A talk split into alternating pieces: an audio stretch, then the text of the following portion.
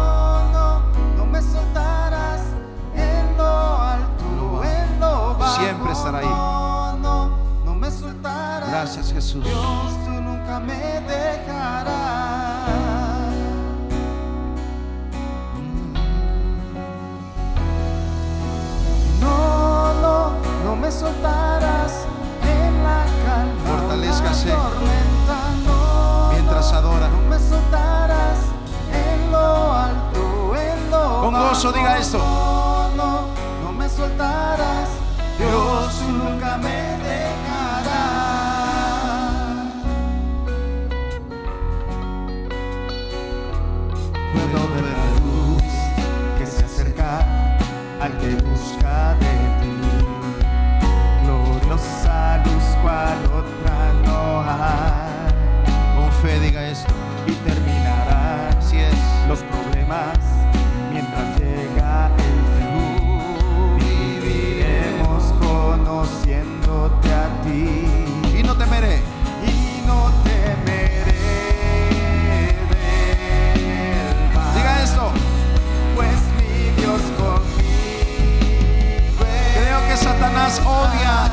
recuerde esto.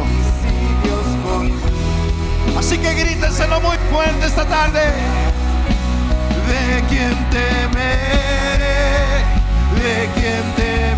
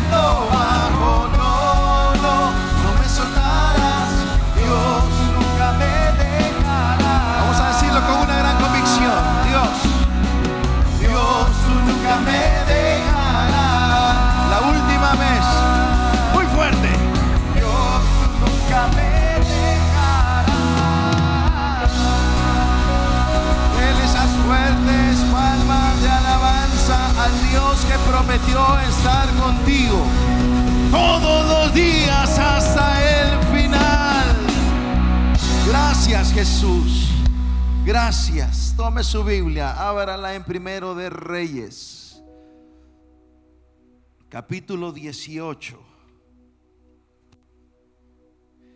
Y vaya directo al versículo 24 para esta mañana. Primero de Reyes 18, 24.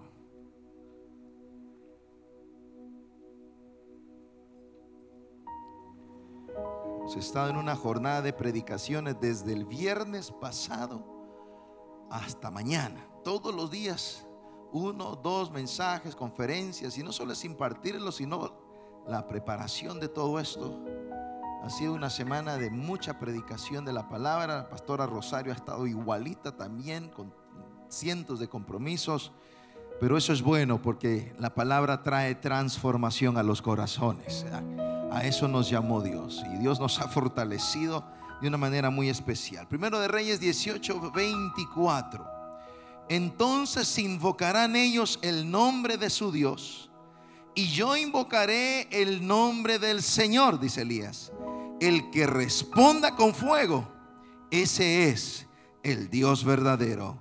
Y todo el pueblo estuvo de acuerdo. Qué tremendo desafío.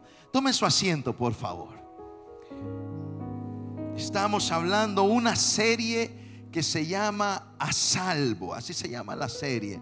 Se llama A Salvo. Dale ahí, hijo. Se llama A Salvo. ¿Por qué A Salvo?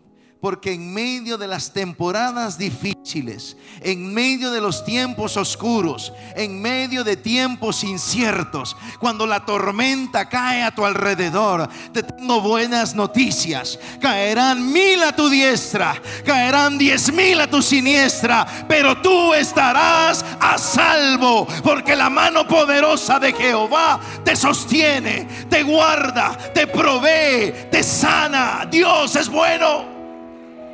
No lo dije bien. Dios es bueno.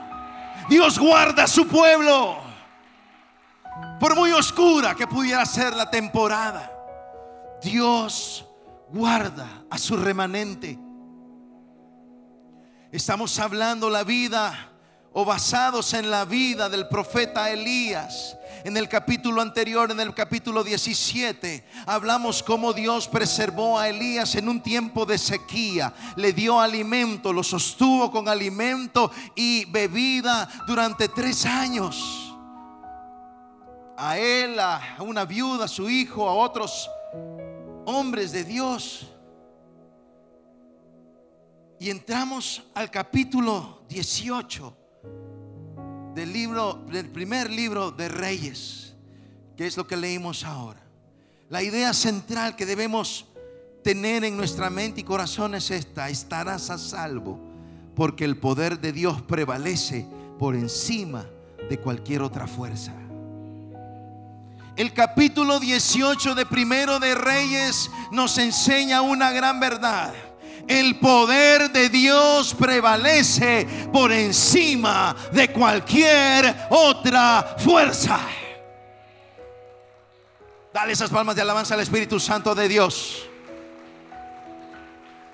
El poder de Dios prevalece por encima de cualquier otra fuerza. Primero hablamos esto la semana pasada. Era, era una temporada de crisis. Los versículos 1 y 2 nos presentaron esas crisis. En la tierra de Israel, en el reino de Samaria, en el reino del norte, había todo tipo de crisis. Había crisis económica, había crisis de liderazgo, había crisis de fe, había crisis de alimento, había crisis en el ministerio. Ese era el estado de las cosas, el status quo, el estado de las cosas. ¿Cuál es el estado de las cosas con tu vida en esta mañana? ¿Cuál es el estado de tu corazón? ¿El estado de tu familia? ¿El estado de tu economía? ¿El estado de salud? ¿El estado, el estado de ánimo? ¿Cuál es la situación en la que estás? Te tengo buenas noticias. Por encima de estas cinco crisis, Dios manifestó su poder porque el poder de Dios prevalece por encima de cualquier otra fuerza.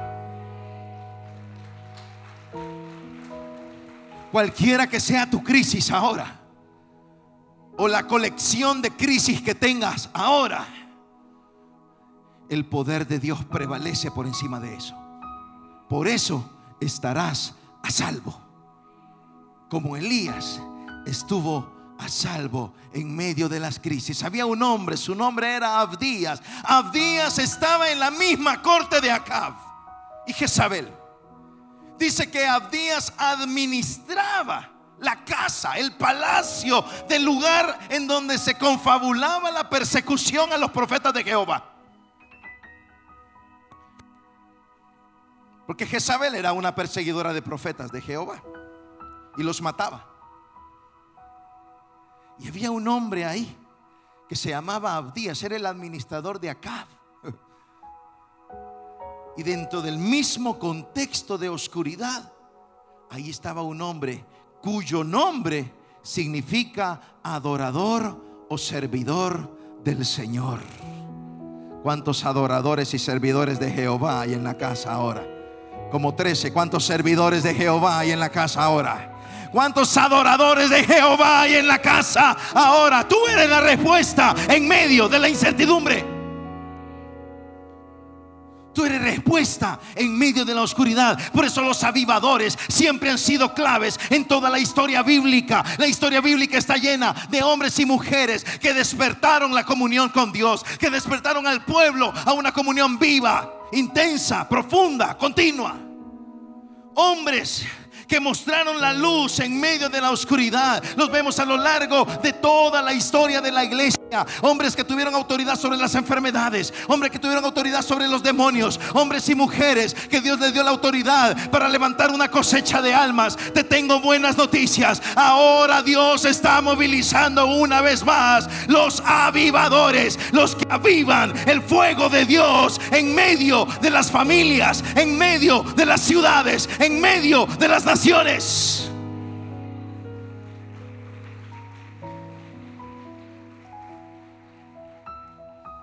no los espectadores. Ayer fue sábado, de viernes para sábado. Yo me dormí a las 4 de la mañana del sábado. Me acosté viernes a descansar en la noche, como siempre lo hacemos todas las noches. Me dormí por unos minutos, no muchos. Y luego me desperté. Dije, bueno, tengo que dormirme. Ya era un poco tarde la hora que me dormí, pasada la medianoche. Y luego me desperté. Agarré la palabra, comencé a leer la palabra. Leí por, un buen, por una buena porción y me volví a acostar. Y al ratito me volví a despertar. Y era como el Espíritu hablando a mi corazón. Levántate. Tengo cosas que hablar contigo. Hay cosas importantes que debes saber. Mira los tiempos evalúa las situaciones. Hay cosas importantes que debo hablarte acerca de los tiempos, acerca de las naciones, acerca de las situaciones. Hay momentos, mi querido hermano, en donde Dios buscará compañeros de oración. Jesucristo llamó a sus compañeros de oración. Ahí estaban Pedro, ahí estaban Juan, el discípulo amado. Ahí los más cercanos y les dijo, necesito que velen conmigo en oración. Mira, Dios busca compañeros de oración cuando algo importante está a punto de suceder.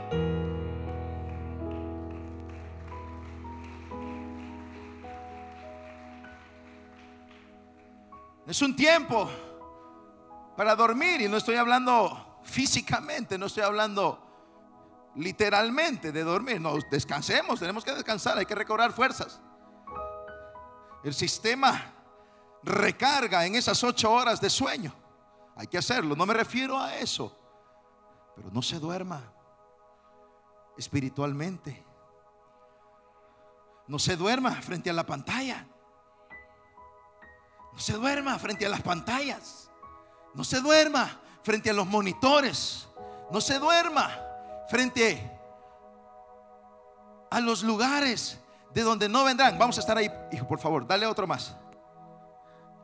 Porque vinieron preguntas. Elías se paró delante del pueblo, se encontró con Acab, Abdías. Llevó a Elías con Acab. Los encontró. Abdías fue clave para el encuentro en el capítulo 18. Y la primera pregunta que Acab le hace a Elías es esta. ¿Eres tú el que está causándole problemas a Israel? Acab mira a Elías. Finalmente se encuentran. Abdías está ahí. Estaba batido Abdías. Abdías le dice a Elías, mira, ¿cómo vas a creer que te voy a llevar? Que le voy a ir a decir a Acab que te he encontrado. Si este hombre tiene tres años de andarte buscando para matarte.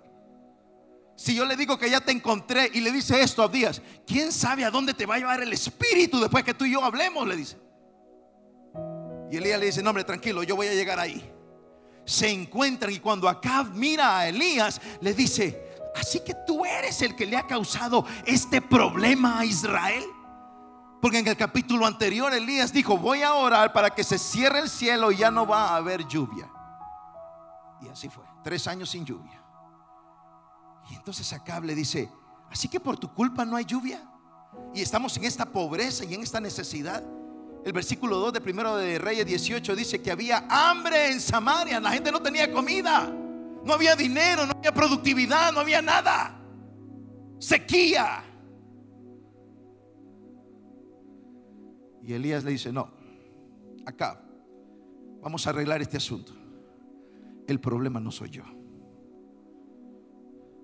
Tú, le dijo a Acab, y tu esposa, los gobernantes del reino de Samaria, los gobernantes de Israel en ese momento, tú y tu esposa han hundido a esta nación en la idolatría.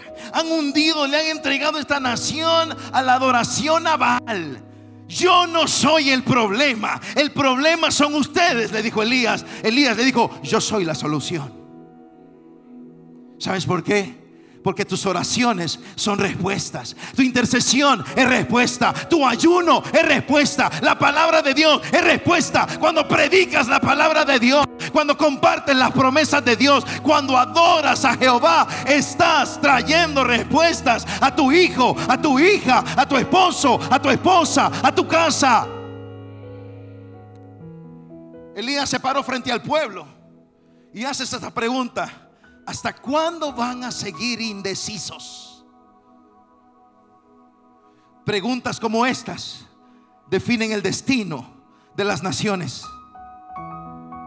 Alzaré mis ojos a los montes. ¿De dónde vendrá mi socorro? ¿A quién quieren que les entregue? Dijo Pilato. ¿A Jesús o a Barrabás? Y si la iglesia,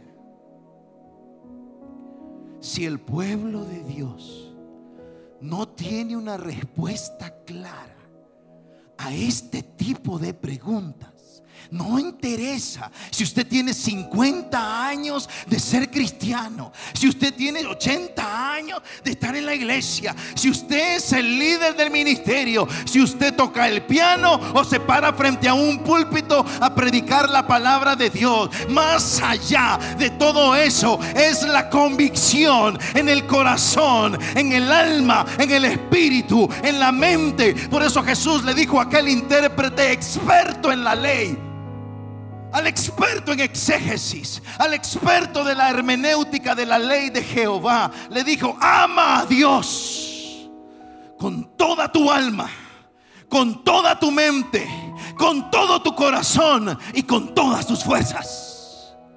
No, no le preguntó cuántos versículos se sabía. No, hombre, si el diablo se sabe más de lo que nosotros lo sabemos. El diablo ya memorizó más versículos que yo.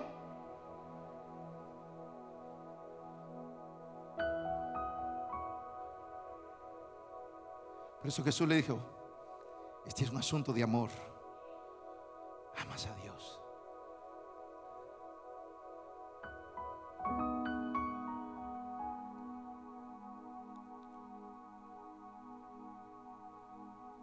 Para que cuando venga la pregunta, podamos decir, mi socorro viene de Jehová, que hizo los cielos y la tierra.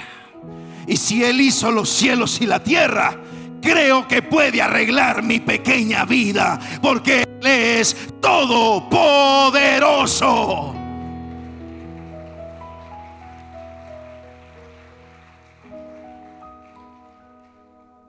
Así que vino la respuesta ahora.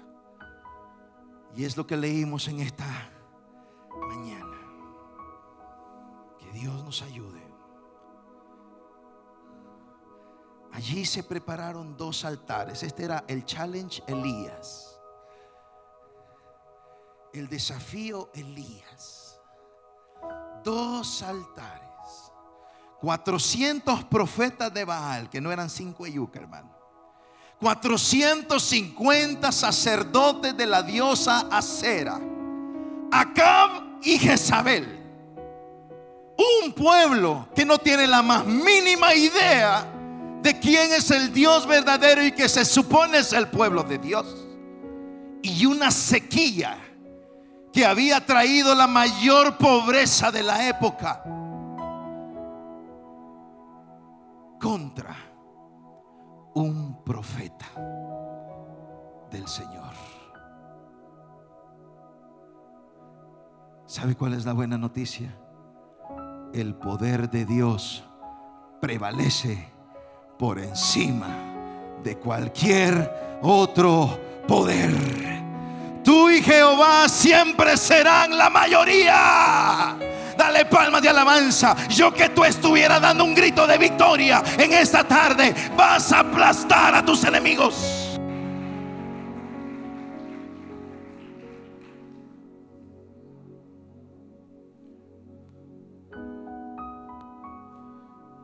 Dios que responda con fuego. Ese es el Dios verdadero. Versículo 37. Vamos al versículo 37. Primero de Reyes 18.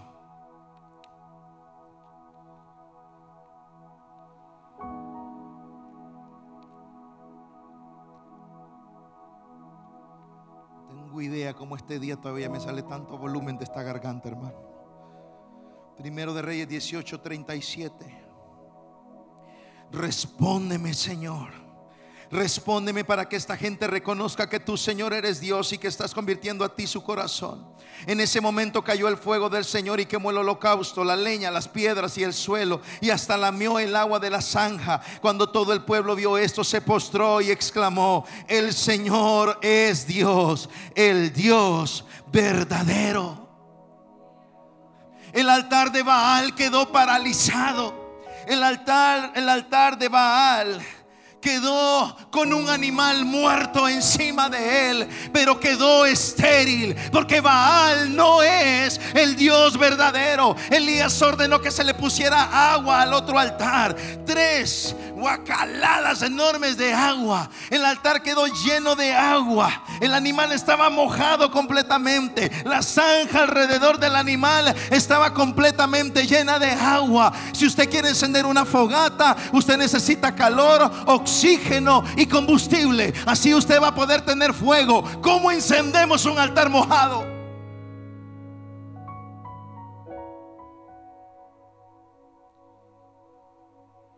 ¿Cuántos obstáculos estás enfrentando? ¿Cuánta agua hay en tu altar?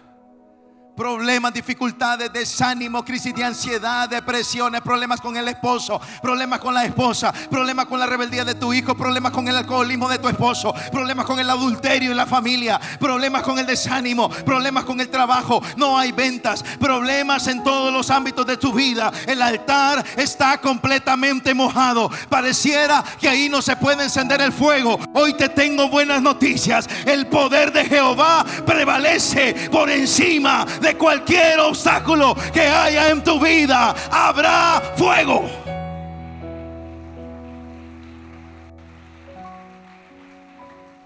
No sé qué tan mojado está el corazón de tus hijos. Que esos parece que no arrancan, brother.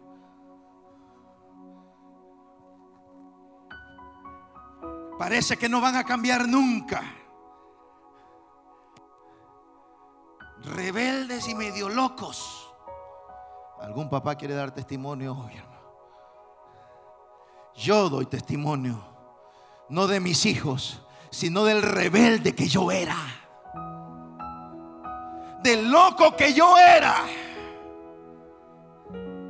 Guitarrista líder en una banda de rock. Maldecía a Dios lejos de Jehová, cerca de los demonios. Y esta tarde estoy predicando la bendita palabra de Jehová, porque el poder de Dios prevalece por encima de cualquier otro poder. Tu Dios responde con fuego.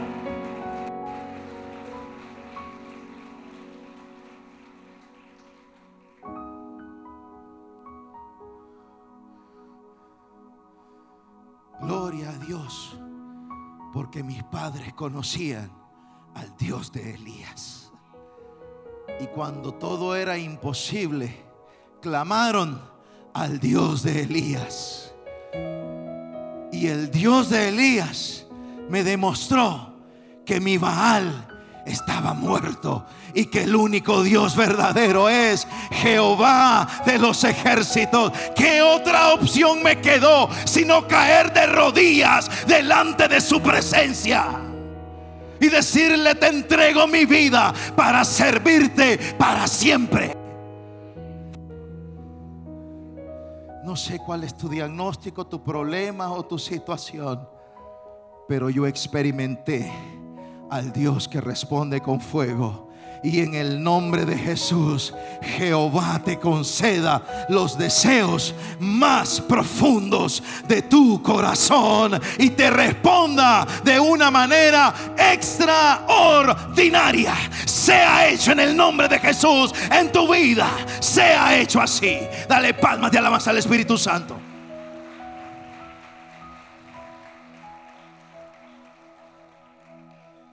Respóndeme, Señor, respóndeme. Fue el clamor de Elías. Es hora del clamor. Es hora del clamor desesperado, no de oraciones religiosas.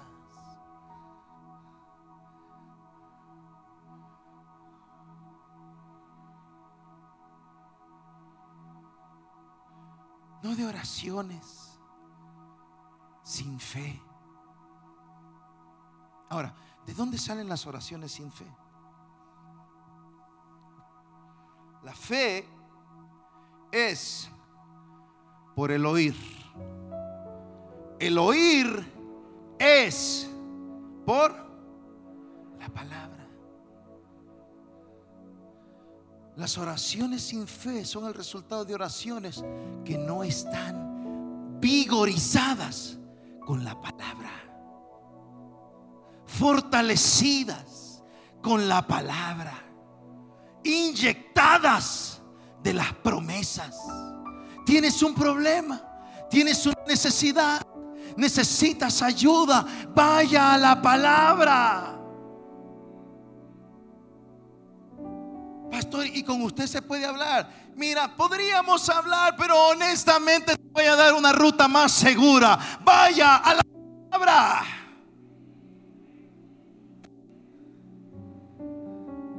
Te voy a decir un secreto.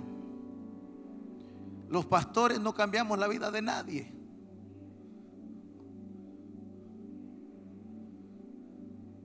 El único que nos puede cambiar es el Espíritu Santo de Dios.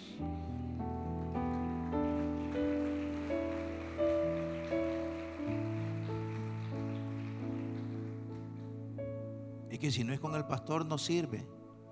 No, hermano, es con Dios. Es con el Espíritu Santo, es con la palabra. Una mujer vino después de un culto a hablar conmigo. Me dijo, pastor, mire, yo quiero que ore por mi hija porque ella está en serios problemas. Me dijo, y necesito que me ayude en la oración porque yo ya no sé qué hacer. Bueno, vamos a anotar el nombre de su hija. No sé si tiene ahí papel y lápiz. Permítame, me dijo, y abrió la cartera y saltó la cajetilla de cigarro, brother. A mí me dio pena. Yo digo, ay, me volví para el otro lado. Me dice así como que no vi nada.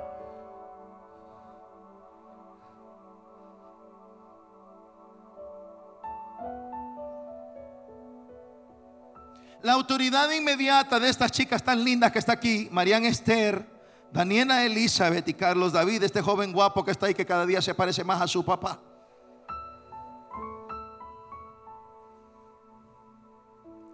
No es el doctor Mauricio Navas.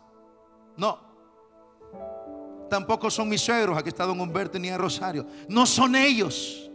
No es el pastor de la iglesia. No son las maestras de escuela bíblica que con tanta abnegación y dedicación atienden a estos niños cada fin de semana. Y yo de verdad honro a esos maestros y a esas maestras por el, el excelente esfuerzo que hacen para ayudarnos con nuestros hijos. Pero la autoridad inmediata de ellos no son los maestros, tampoco es el pastor. La autoridad inmediata de ellos es su mamá y su papá. Y la responsabilidad no es del pastor, ni de los suegros, ni de los maestros de escuela bíblica. La responsabilidad es de su mamá y de su papá. Y cuando los demonios vienen, lo que va a buscar es si ellos tienen una cobertura o están huérfanos espiritualmente hablando. Huérfanos espiritualmente hablando. Si nadie está con ellos espiritualmente hablando. Si el enemigo no encuentra a nadie que los esté acuerpando espiritualmente, serán presa de la droga, del sexo ilícito, de la homosexualidad, de la pornografía, del alcoholismo, de lo que sea. Porque el enemigo vino a robar, matar y destruir. Eso es todo lo que quería hacer con nuestros hijos.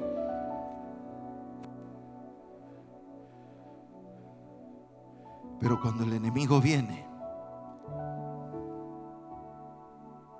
lo que encuentres a las autoridades de estos tres chicos con nuestras manos alzadas y diciéndole, no te atrevas a tocarlos.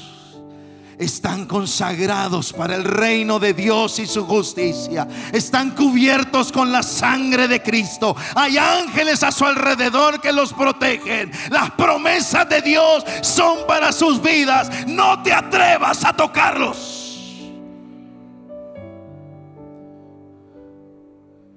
Porque yo sé ¿Quién es el Dios que responde con fuego? Y cuando a veces se ponen un poco inquietos, digo, está bien, vamos a hacer la obra, haremos nuestra parte. Pero quieran o no quieran, por las buenas o por las malas, ellos terminarán a los pies de la cruz. Porque Jehová es bueno y para siempre es su misericordia. Sigue adelante. El poder de Dios prevalecerá. A mí, chicos, chicas lindas, me tocó por las malas. Tuve que ver la muerte así. Y cuando vi la muerte así me asusté y ahí hasta ahí llegó el asunto. Pero ellos son tres hijos espectaculares, son extraordinarios, son talentosos, son brillantes y tienen un corazón para Dios. el poder de Dios prevalece por encima de la pornografía, de la homosexualidad, de las drogas, del alcoholismo, del suicidio y de cualquier obra de las tinieblas. Jehová, respóndeme, Jehová, respóndeme para que sepan mis hijos quién es el Dios verdadero. Verás el fuego de Dios en tu vida. Dale palmas de alabanza al Espíritu Santo. Dios bendito, en un solo acto en una sola oración toda la crisis de primero de Reyes 18 en los primeros versículos fue solucionada con una sola oración.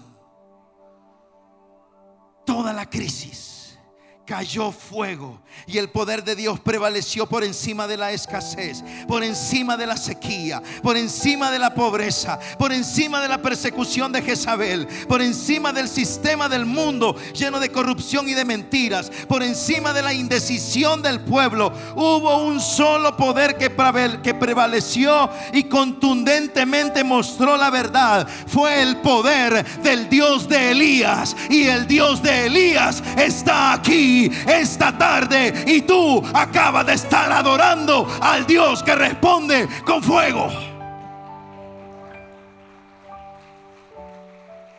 Versículo 40.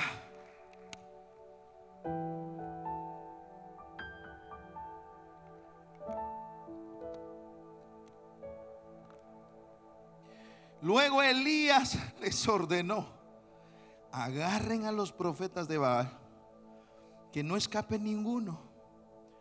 Tan pronto como los agarraron, Elías hizo que los bajaran al arroyo Quizón y ahí los ejecutó. Cayó la mentira. Finalmente cayó la mentira. Tres años de sequía y de mentira en el sistema de Acab, Jezabel y los sacerdotes de Baal, en una oración cayó la mentira. Porque el poder de Dios prevalece por encima de cualquier poder. Versículo 41. Lluvia.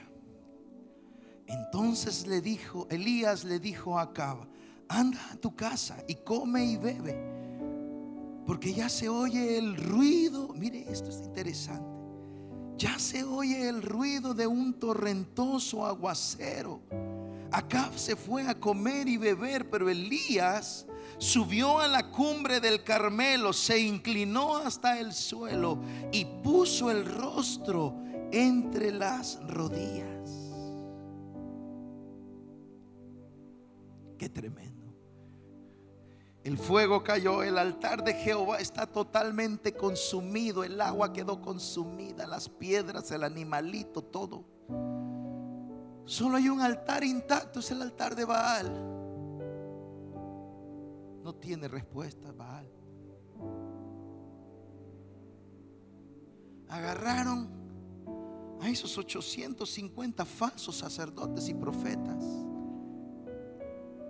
y los degollaron. Ahora, el sistema corrupto de fe está por los suelos. Ahora el pueblo sabe quién es el Dios verdadero. Y llega el momento de abrir los cielos con la lluvia. Elías le dice a Acab, vete, prepárate. Se oye el estruendo de un aguacero. No, no se oye nada. Ya vamos a ver por qué. Pero el profeta de Dios sabe que Dios está ahí para responder. Te tengo buenas noticias en esta tarde. Te tengo noticias poderosas en esta tarde. Tu Dios te dio una promesa al principio de este año Ahí está la promesa. Ese es el estruendo que ya estamos escuchando. Mía es la plata, mía es el oro, dijo el Señor, Dios Todopoderoso. Y daré paz a tu casa, a tu familia, a tu hijo. La lluvia de la casa postrera será mayor que la lluvia que la casa primera. Estamos escuchando el estruendo.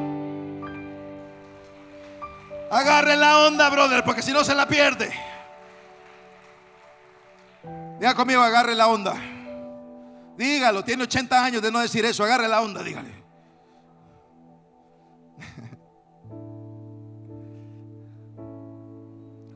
Este estruendo lo oímos al principio del año. Ay, pastor, pero ahorita lo que menos tengo es eso. Lo que menos tengo ahorita es plata oro. De hecho, es otra cosa la que va a tener.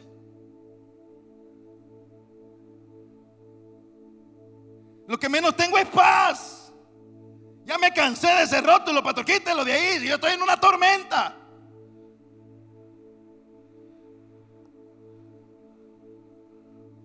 Pero eso ya ni quería venir a la iglesia, sino que le iba a ver por la transmisión y pone la transmisión y ahí está otra vez, paz. Y su esposo pegándole el gran grito en ese momento. El Gadareno.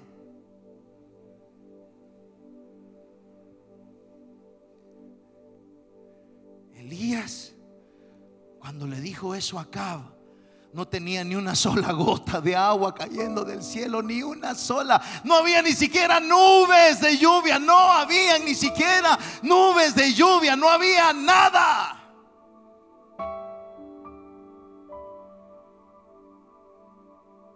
Él está oyendo el estruendo. Y nunca dejes de oír el estruendo. Habrá lluvia. La sequía se termina en el nombre poderoso de Jesús. Yo que usted estuviera dándole gritos de alegría al Espíritu Santo y palmas de alabanza.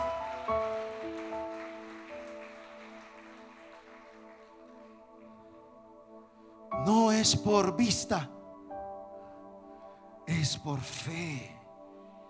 Y la fe es la convicción de lo que se espera, la certeza de lo que no mira, por eso es fe. Tiene la certeza de algo que no ve, es la convicción de algo que no tiene. Pero lo que sí tenemos es las benditas promesas de un Dios fiel y verdadero que preserva a su pueblo, te guarda a salvo, porque el poder de Dios prevalece por encima de cualquier otro poder.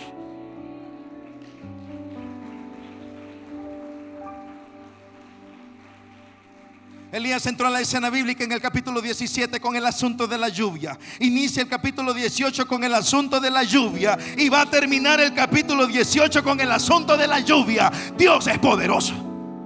Dios me impacta.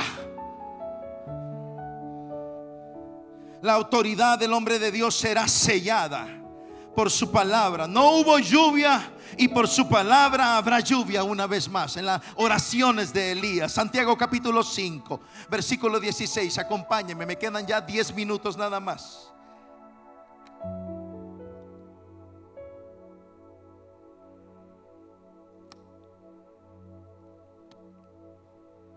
Y hoy tengo que terminar este capítulo 18, sea como sea. Algunos ya se preocuparon. Ore que me dé hambre. Cuando me da hambre termino, hermano. Santiago 5, versículo 16. Por eso confiénsense unos a otros sus pecados y oren unos para otros, unos por otros para que sean sanados. Mire, la oración del justo es poderosa y eficaz versículo 17. Elías era un hombre con debilidades como las nuestras. Con fervor oró que no lloviera y no llovió sobre la tierra durante tres años y medio. Volvió a orar y el cielo dio su lluvia y la tierra produjo sus frutos. Hagamos un breve estudio inductivo del texto. Vamos al versículo 16 otra vez, Santiago 5, 16.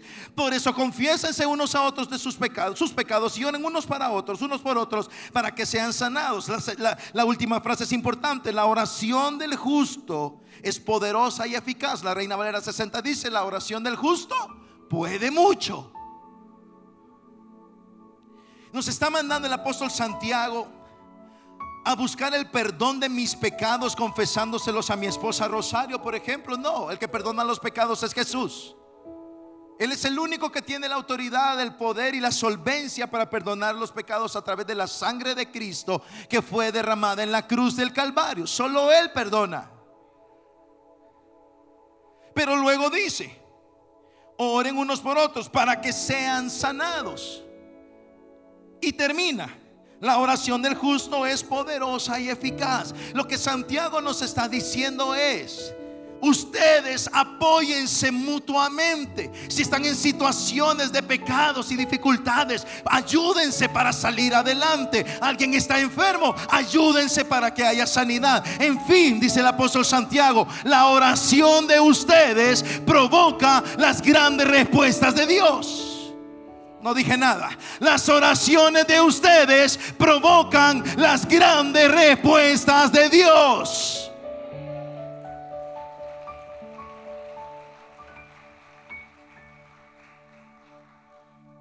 ¿Por qué cree que no tiene ganas de orar?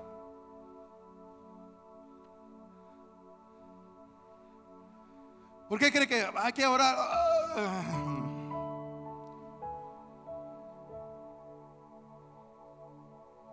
Que orar es aburrido. Lo que usted encuentra en las páginas de los evangelios es que Jesús, que la gente llegaba a donde Jesús. Le llevaban un enfermo, una niña enferma, una niña que estaba muerta, unos leprosos, un hombre ciego. ¿Sabe qué era lo que tenían? Una conversación. Una conversación, eso era todo lo que tenían.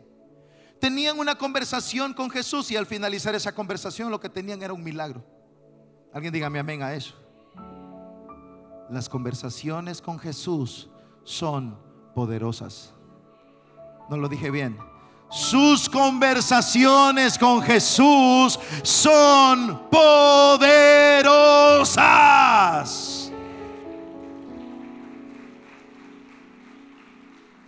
A veces a esas conversaciones les llamamos oración. Y la oración suya es eficaz. Les voy a poner un ejemplo, dice Santiago. Oren los unos por los otros. Tienen dificultades espirituales, tienen dificultades de salud. Oren los unos por los otros, porque la oración del justo puede mucho. Les voy a poner un ejemplo, dice Santiago. Elías. Elías era un hombre con pasiones iguales a las nuestras. Elías era un hombre de carne y hueso. A Elías le lledía la boca cuando se levantaba también.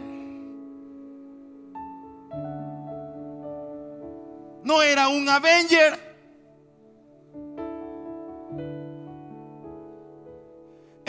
Elías era un hombre de carne y hueso como usted y yo somos de carne y hueso. Elías tenía sus debilidades, no me crea a mí. El texto dice, Elías era un hombre con debilidades como las nuestras. ¿Alguien aquí tiene debilidades? Levanten la mano, quiero ver si soy el único.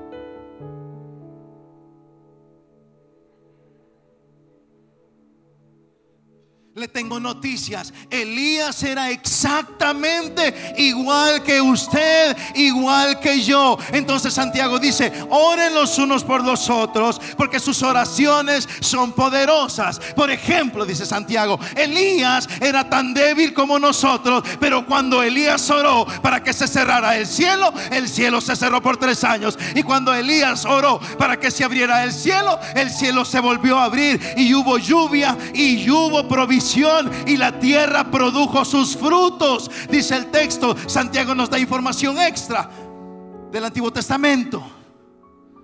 Hermano, la autoridad que había en Elías es la misma autoridad que hay en ti esta tarde. Porque el Dios que responde a las oraciones es Jehová de los ejércitos. El mismo Dios de Elías es el mismo Dios a quien tú adoras esta tarde.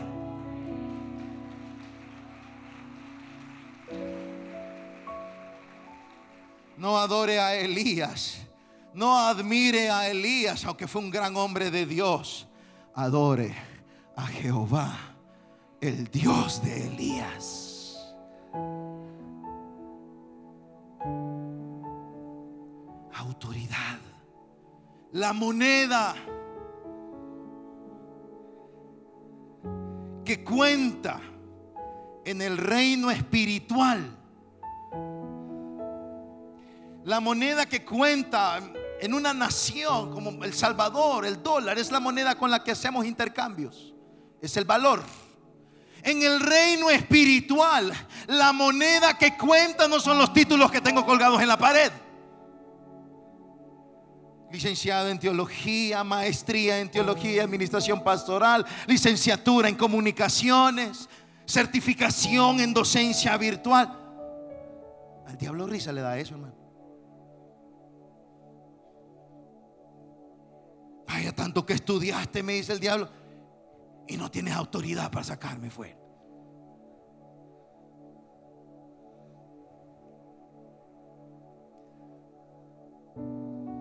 Lo que cuenta no son los títulos que usted tiene colgados en la pared, en el reino espiritual, ni lo que tiene en el banco guardado, ni la marca de su carro, ni el año.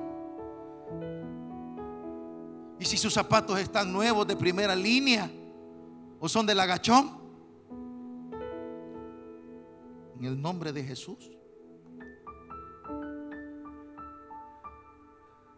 Cuando el enemigo le mira, lo que el enemigo va a medir es su autoridad espiritual. Aquellos muchachitos, hijos de un tal Eseba, dijeron en el nombre de Jesús, el que predica Pablo, fuera, le dijeron a los demonios. Los demonios les dio carcajada, les dio risa, los golpearon, les dieron una paliza a estos chicos, que eran por cierto los hijos de un sacerdote. Los les dieron una paliza, los mandaron desnudos, avergonzados y golpeados. Y les dijeron, a Jesús lo conocemos, la autoridad máxima. A Pablo sabemos quién es. Ese hombre nos está haciendo la vida imposible. Pero ¿y ustedes quiénes son? Pues?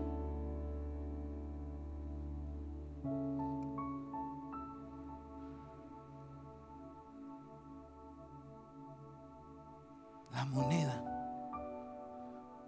de valor en el ámbito espiritual en las regiones celestes, como escribió el apóstol. Es tu autoridad espiritual.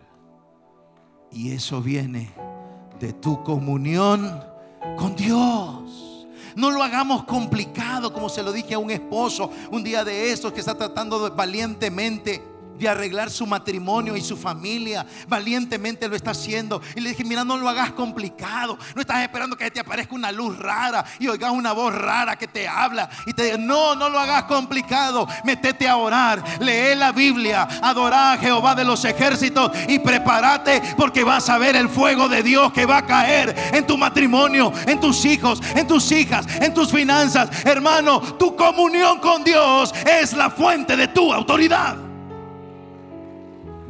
No es complicado. Qué bueno que estás aquí.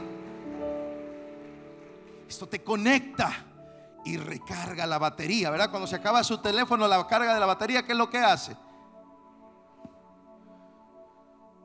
Anda una batería en cada bolsa del pantalón. Si esa cosa se llega a apagar, deja de respirar, hermano.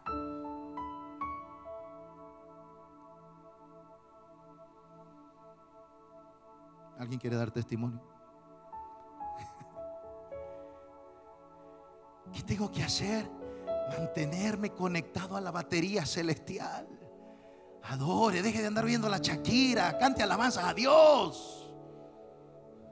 Al potrillo ando oyendo. Tu socorro viene de Jehová.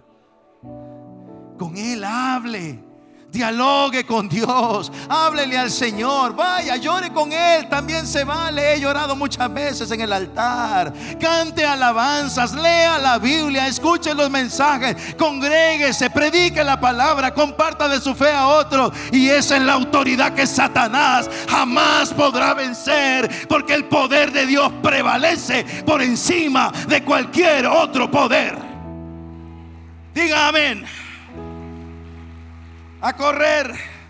Regrese Primera de Reyes 18, versículo 42.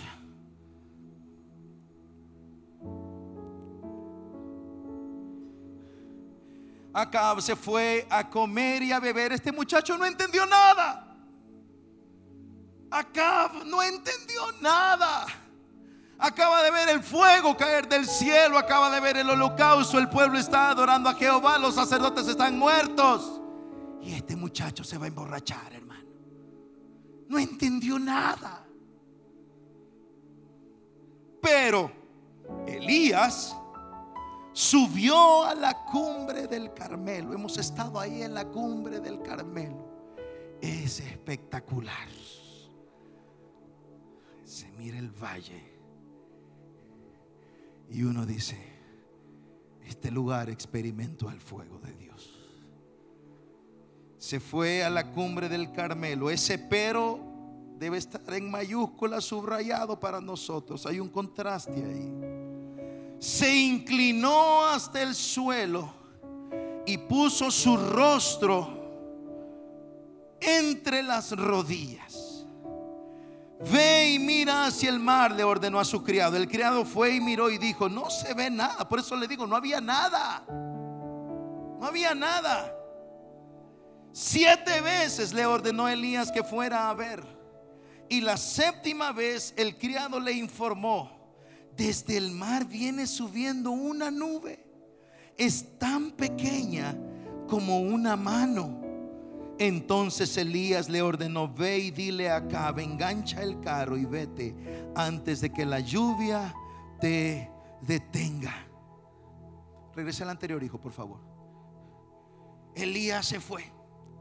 Le dijo acá, vámonos, vete, vete, vete tú, yo me voy yo también.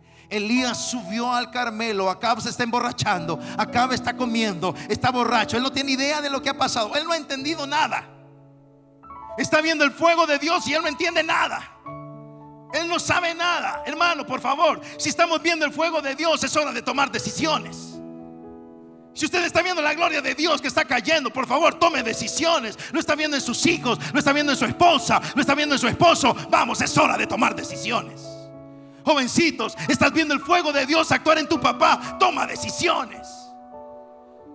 Deja ya la vieja ruta y busca al Dios que responde con fuego. Acá se está emborrachando, pero, diga conmigo, pero Elías está orando. El rey está borracho. El hombre de Dios está clamando. Hay un problema más que solucionar. Hay sequía y viene la lluvia. Elías sube al Carmelo, se lanza al suelo, mete la cara entre las rodillas, dice el texto. Está postrado y comienza a clamar, Dios, manda la lluvia. Su criado está ahí y le dice, ¿hay alguna respuesta? El criado va y se asoma. No hay nada. Por eso cuando Elías le dijo acá, viene un aguacero, que no había ni nubes. Era la fe. Se lanza al suelo segunda vez. Dios responde trae la lluvia, abre los cielos, nada, tercera vez, nada, cuarta vez, nada, quinta vez, nada, sexta vez, nada, séptima vez.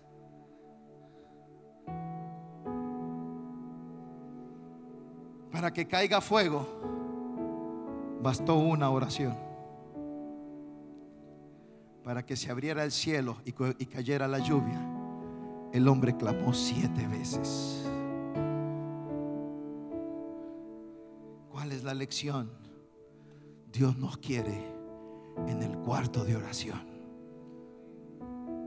Algunas victorias te tomarán más de una batalla.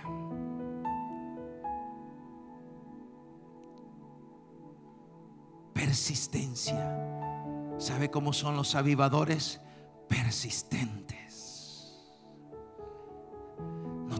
Canses de orar por tu hijo, no te canses de orar por tu hija, no te canses de orar por el esposo, por la esposa, por las finanzas, por la sanidad, por la nación. No nos cansamos. 20 años cayó el fuego y seguimos con el fuego ardiendo porque la gloria de Jehová está con sus hijos y está con sus hijas. Verás tu respuesta. Persiste en la oración, persiste en el clamor.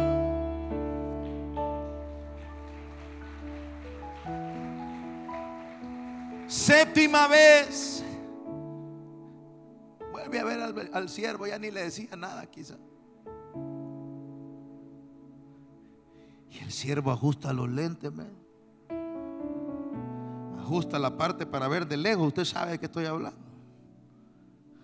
Si usted es de 40 para arriba, ya sabe de qué estamos hablando.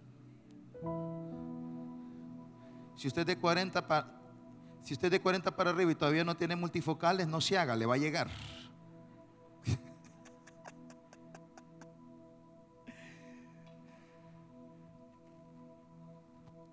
El siervo ajustó los binoculares y a lo lejos, Señor Elías le dice, amo Elías, siervo de Dios, veo una nube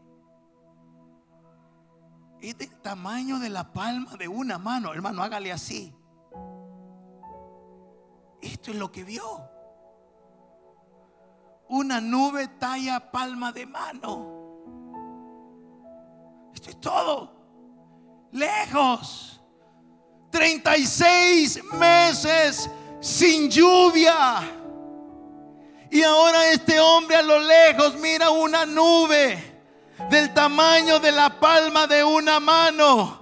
Elías se levanta con una sonrisa y dice, vámonos, habrá tormenta. Jehová ha respondido. El poder de Dios prevalece por encima de cualquier otro poder.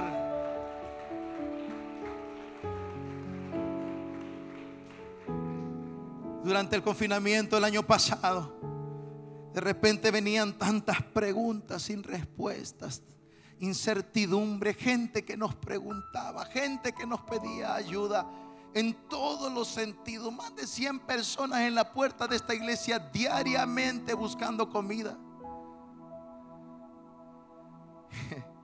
Yo le decía al pastor, mira, ¿y cómo vamos a hacer mañana? Esa gente va a estar allá afuera. Mírame, alguien acaba de llamar que quiere dar frijoles, quiere dar pupusa. Alguien me llamaba en la noche, mira, yo mañana yo voy a llevar comida a la iglesia. Y decía, veo una nube. Es del tamaño de la palma de una mano, pero va a llover. Y cada día hubo provisión para esas familias que venían a esta puerta a pedir comida. Íbamos a las comunidades y les llevábamos. Ahora hay gente que reparte 900 platos de comida mensualmente en las calles y están ganando las almas para el reino de los cielos. Veo una nube, es del tamaño de la palma de una mano, pero hay lluvia, hay avivamiento.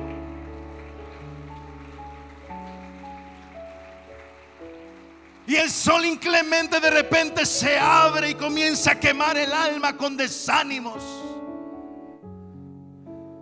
Y de repente por alguna razón vemos que vamos cuesta arriba. Y viene el temor porque no sabes qué va a pasar y qué va a pasar con esto y qué va a pasar con aquello y qué va a pasar con esto otro. Y de repente viene alguien y me dice, mi hermana estaba en la UCI, estaba ya en cuidados intensivos, estaba a punto de morir. La cuñada de un líder de esta iglesia estaba en la UCI, a punto de perderlo todo. Y esta mujer nos dice, comencé a orar, comencé a agarrar las promesas de la bendita palabra de Dios. En 24 horas estaba saliendo de la UCI en cinco días le dieron el alta. Hermano, veo una nube. Es del tamaño de la palma de una mano, pero habrá lluvia.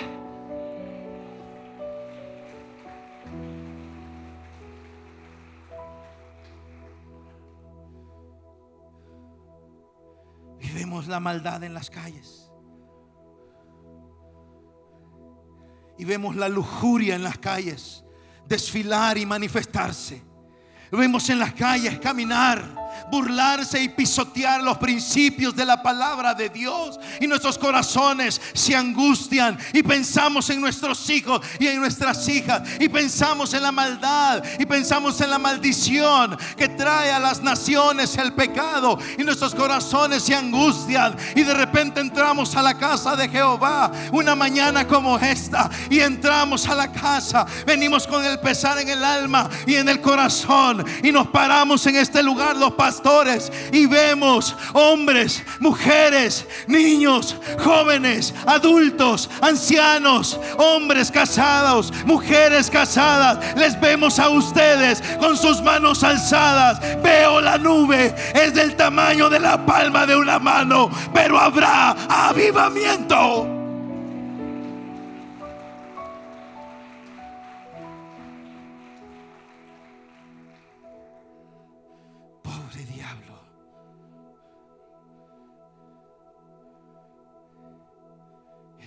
Que puede contra ti. Pero esta tarde le recordamos algo. Primero de Reyes, capítulo 18, nos recuerda que el poder de Dios prevalece por encima de cualquier poder. Estaremos a salvo. Dale palmas de alabanza al Espíritu Santo de Dios.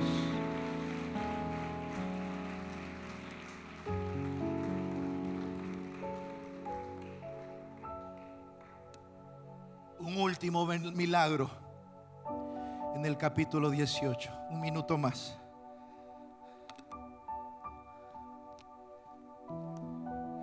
Versículos 45 y 46. Y aterrizo.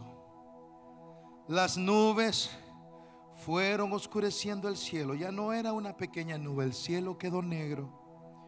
Luego se levantó el viento y se desató una fuerte lluvia. Pero Acab se fue en su carro hacia Jezreel.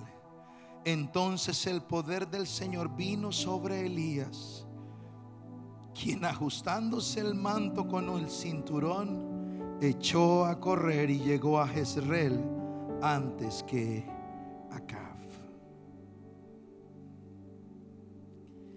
Acab está en su borrachera, está en su locura, él está en su onda, él piensa que es el rey del universo.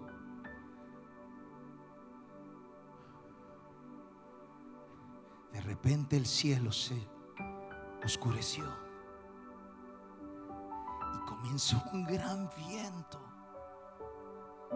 y comenzó a caer una gran tormenta. El último problema estaba solventado. Hay lluvia. Después de 36 meses volvió a llover venía temporadas de prosperidad, de alimentos y de agua para el bendito pueblo de Jehová, que ahora sabe quién es el Dios verdadero. Acab se asusta. Pide a sus sirvientes, preparen mis carros. Se sube a sus carros al lado por caballos y comienza a correr con su, en, su, en su carro último modelo hacia Jezreel se dirige a Jezreel. Ahora Elías está de pie.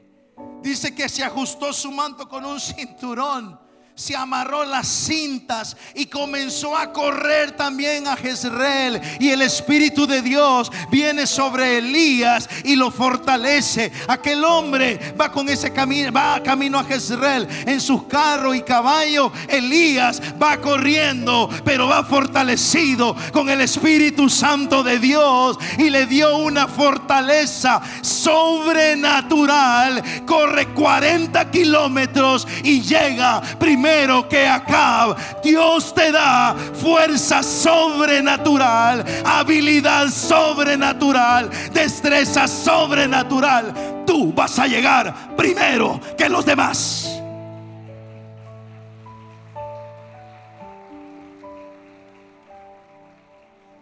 Ay, pastor, hay 300 mil jóvenes antes que le den la beca a mi hijo.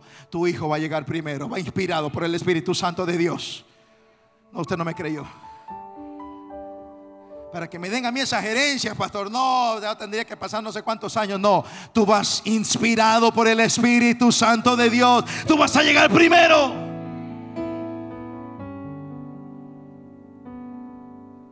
40 kilómetros. Y llegó primero que Acab por una sola razón. El poder de Dios prevalece por encima de cualquier otro poder y le da ventajas al pueblo de Dios. Te va a dar sagacidad para los negocios, intuición para los negocios, capacidad para esa maestría, capacidad para esa licenciatura, capacidad para sacar bien tu bachillerato, capacidad para esa beca, capacidad para emprender en tiempos donde no se pueda emprender. Estoy sorprendido de la, cantidad de hermanos y hermanas que durante el tiempo de confinamiento no ganaron menos, ganaron más. Fieles en dar para la obra debo aclarar el asunto. Y durante ese tiempo, estos discípulos y discípulas de Jesús ganaron más que lo que ganaban antes de la cuarentena. ¿Sabe por qué? Porque el Espíritu Santo está contigo. No lo dije muy bien. El Espíritu Santo está contigo. Dale palmas de alabanza al Espíritu de Dios. ¿Qué había en Jezreel? Jezabel. Había algo que ir a arreglar a Jezreel. Acab va para Jezreel en sus carros. Elías va corriendo a Jezreel. Ahí está la reina Jezabel. Elías tendrá que confrontar una de sus peores situaciones, una situación tan difícil que Elías llegará a desear la muerte. ¿Cómo Dios lo sacó de eso? Ese es el siguiente episodio. Cuando hablemos primero de Reyes 19, ¿cómo salió Elías de una situación tan dura que llegó a desear la muerte. Cierra tus ojos. Padre que estás en los cielos. Aquí estamos, Señor. Delante de tu presencia. Enfrentando nuestras propias crisis con nuestra propia sequía, con nuestro propio Acab y Jezabel, que nos somete a un diagnóstico de cáncer, a un diagnóstico letal, con nuestra propia lucha, fuerzas se levantan para ahogarnos, para hacernos sentir desamparados.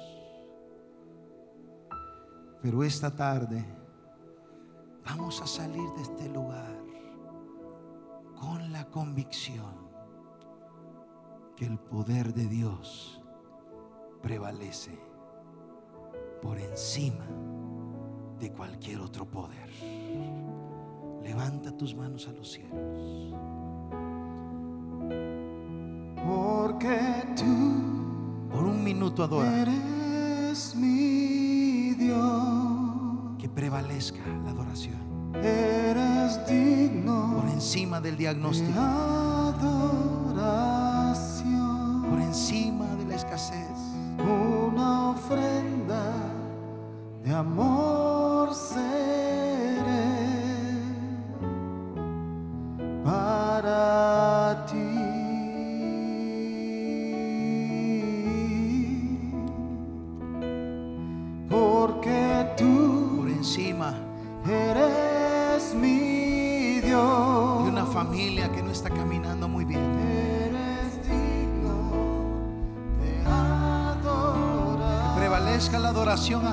por encima del desánimo.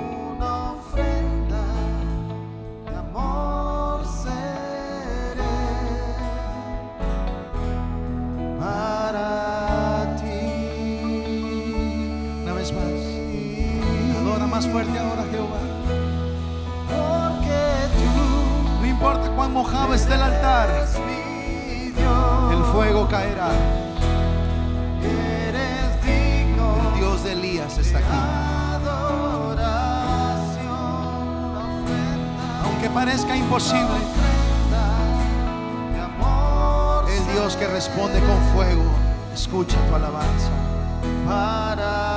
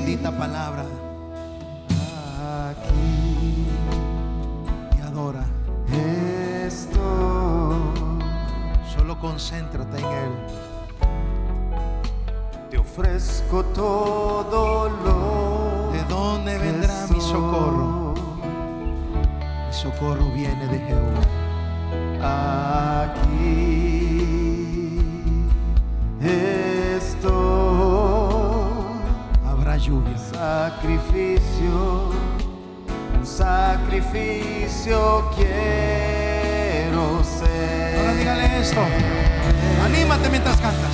Toma. Estarás a salvo, adora. Estarás a salvo, su poder prevalecerá.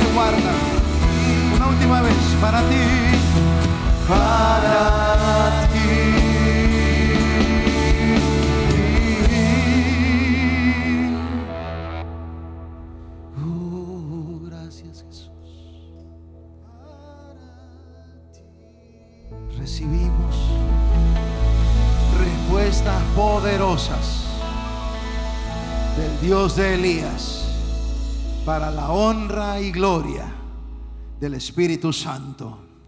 En el nombre de Jesús. Amén. Amén. Y amén. Dale